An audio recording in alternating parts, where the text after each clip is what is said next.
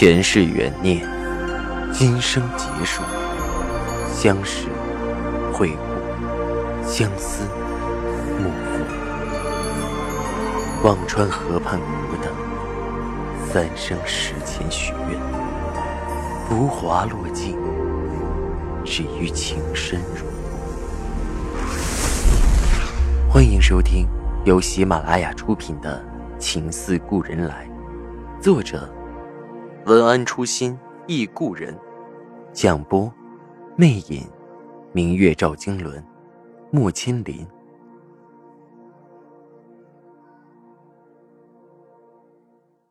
第一百六十五集。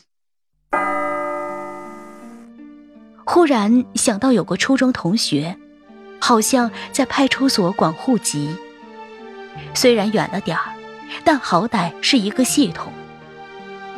我赶紧翻出手机，找到同学的号码，走出门外给他打着。好几年没联系，我都担心这号码能不能用。所幸的是，很快接通了。同学一阵惊喜：“啊，宋清扬，你怎么想起打电话了？什么事？”我来不及和他聊太多，简单的问着：“你们派出所管治安那边？”你有没有熟人呢？能帮我打听个事儿吗？认识几个，但不太熟。什么事儿啊？同学问着。我大致说了下。同学有些为难的回答：“这事儿啊，我去帮你问问吧，不一定说得上话。我尽力啊。”我说着谢谢。同学笑笑道：“ 你们姐妹俩今年都走什么运气呢？”正月的时候，姚青莲找我，现在你又找我。我一怔，问着他：“他找你做什么？”他也没细聊，就说想办个户籍证明。后来不知道他怎么手眼通天的，找到分局去了。分局领导直接给我们所长打电话，所长亲自给他办的。具体我就不清楚了。对了，你让他找啊。所长现在应该和他挺熟，他多会来事。上次办完事，还是我们所长把他送回去的。你这事儿还不是所长的一句话？同学看来还不知道姚青莲和我的闲话，说的心无城府。我支吾着：“啊，你先帮我问吧。”说着挂了电话，手脚却一片冰凉。姚青莲原来和派出所这么熟，难怪那群人想方设法用尽挑衅，要把弟弟弄进派出所，还强逼着弟弟动手。原来用的就是有去无回的招数。我怕惊动父母，在门外给赵雨静发了条短信，背后的人可能是姚青莲。很快，赵雨静从屋里走了出来，低声问着我。你外婆现在哪里？是一个人吗？赵雨静突然问这个问题，我有些茫然的点头。啊，猛地明白过来赵雨静的意思，给外婆打手机关机，又赶忙给大姨家打去电话，却响了好几声都没有接，我的手都要抖了，惊慌的看着赵雨静说道：“他不会玩声东击西的游戏吧？”他会去找外婆吗？外婆现在一个人在村里，要真有什么事，可麻烦了。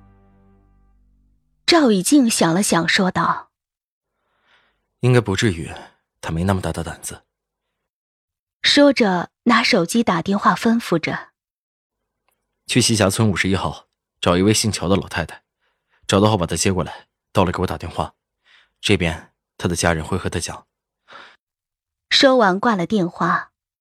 看我疑惑的看着他，解释着：“我今天带了助理李岩过来，担心有事人手不够。”我看着他，目光有些陌生。我不是说这个，我只是好奇，你怎么知道外婆姓乔，住西峡村五十一号？赵以静拍拍我的肩，淡淡笑笑：“现在来不及，以后告诉你。”对人心的揣测把握，我远不如赵以静，不禁担心的问着他：“你确定姚青莲不会伤害外婆吗？”说完，又觉得自己说的像废话，他如何肯定？但是看着赵以静稳稳的点头，我的心还是缓和了许多。对他无可辩驳的信任，是我极大的支撑和力量。赵以静沉声说着：“姚青莲的性格无利不起早，如果是他，这回这么大动干戈，除了报复，只怕别无目的。既然赵庆简反对程月锦上线，那他下一步是想杜绝真正的程月锦现世。也许他们也知道，目前只有外婆可能知道真正的程月锦在哪里。”所以用这招逼上梁山。听着赵以静的分析，我心里豁然。老家重男轻女，弟弟是家里的男丁，我没有舅舅，家里只有两个姨妈和妈妈。弟弟无疑对我家、对外婆都是极其重要的，弟弟便是我家的软肋。我的眉头也蹙了起来。小小的一个派出所。都能把人逼到这个地步，不知道赵以静认识的人里面有没有可以帮得上忙的。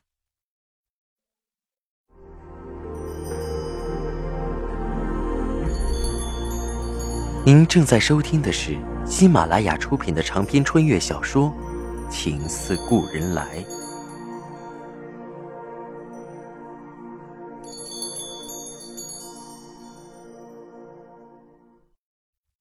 按理赵一静的人脉很广，即便没有利益交集，但是认识的领导也多，级别也高，找一个和派出所说得上话的应该不成问题。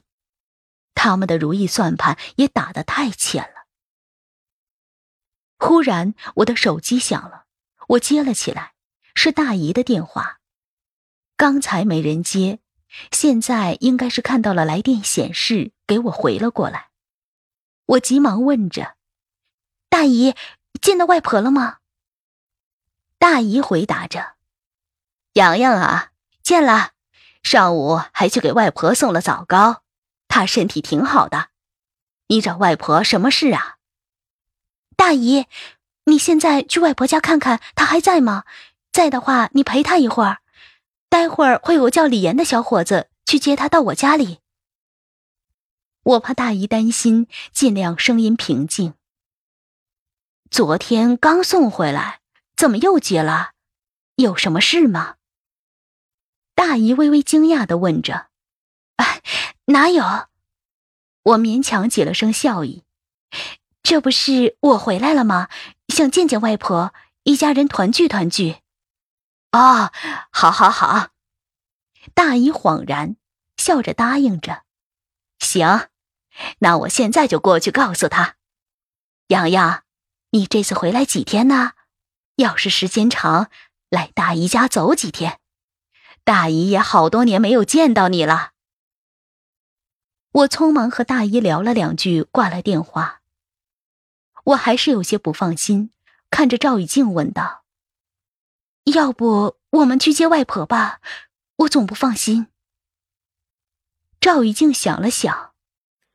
还是留在这里，一来怕家里有人在闹事，没有人撑着不行；二来，青易那边有什么消息，我们能及时处理。我想想也对，万一派出所有什么事，我们也能第一时间赶过去解决。赵以静的助理应该能把外婆妥善的接过来。赵以静深深的看着我道：“就会担心别人，知不知道你让我多担惊受怕？”说着，抬手扶了扶我受伤的额角。因为怕爸妈看出来，额角没让医生贴大纱布，只是小小的贴了一块无菌伤口贴。头发散着，正好可以遮上。刚才爸妈的注意力都在赵以静身上，也没仔细看我，蒙混了过去。看着他疼惜的目光，我心里忽的一阵暖暖。其实疼的滋味并不难受，难受的是你疼的时候，面对的是漠然和冷淡。如果有个人为你而疼，比你还疼，那么所有的疼痛都不算什么。我正抬眸看着他，妈妈走出来，有些疑惑的看着我们道：“回家说吧，站在门口做什么？”赵以静点点头，先进了门。我正在门口琢磨着，姚青莲不知道会不会去找外婆，会怎么达到她的目的。忽然，院门外一阵用力的敲门声，拍的门震天响。我走过去开了门，姚青莲的妈带了两个女人，正气势汹汹的堵在门口。看到开门的是我，青莲妈一阵冷笑：“哎呦，回来了！你有什么事吗？”看他们来者不善，我怕进去气到我父母。我横在了门口，并没有打算让他们进去的意思。青莲妈比我要矮，但是身形比较魁梧，一把用力把我推开，我踉跄了几下，差点摔倒。青莲妈斜睨了我一眼，冷笑道：“哼，有事？我听说你回来了，我找的就是你。你以为勾引了人，抢了青莲的男人，你就没事了？你们这一家子都是贼！”大的偷人，小的卖假。青易才刚被抓进去，他这就知道了。这句话让我彻底确定，就是姚青莲做的手脚，心里反而镇定了。青莲妈的嗓门很大，骂的也不带重样。你让别人踹了，心里不平衡吧？非得再抢一个，你也不怕遭报应？女儿都不会说话了，也不知道检点检点。怎么那么下流的娼妇模样？他这是重播了，那天应该也是这番话，对着我的父母说的吧？听众朋友，您刚刚收听到的是喜马拉雅出品的长篇穿越小说《情似故人来》，作者文安初心忆故人，播讲魅影，明月照经纶。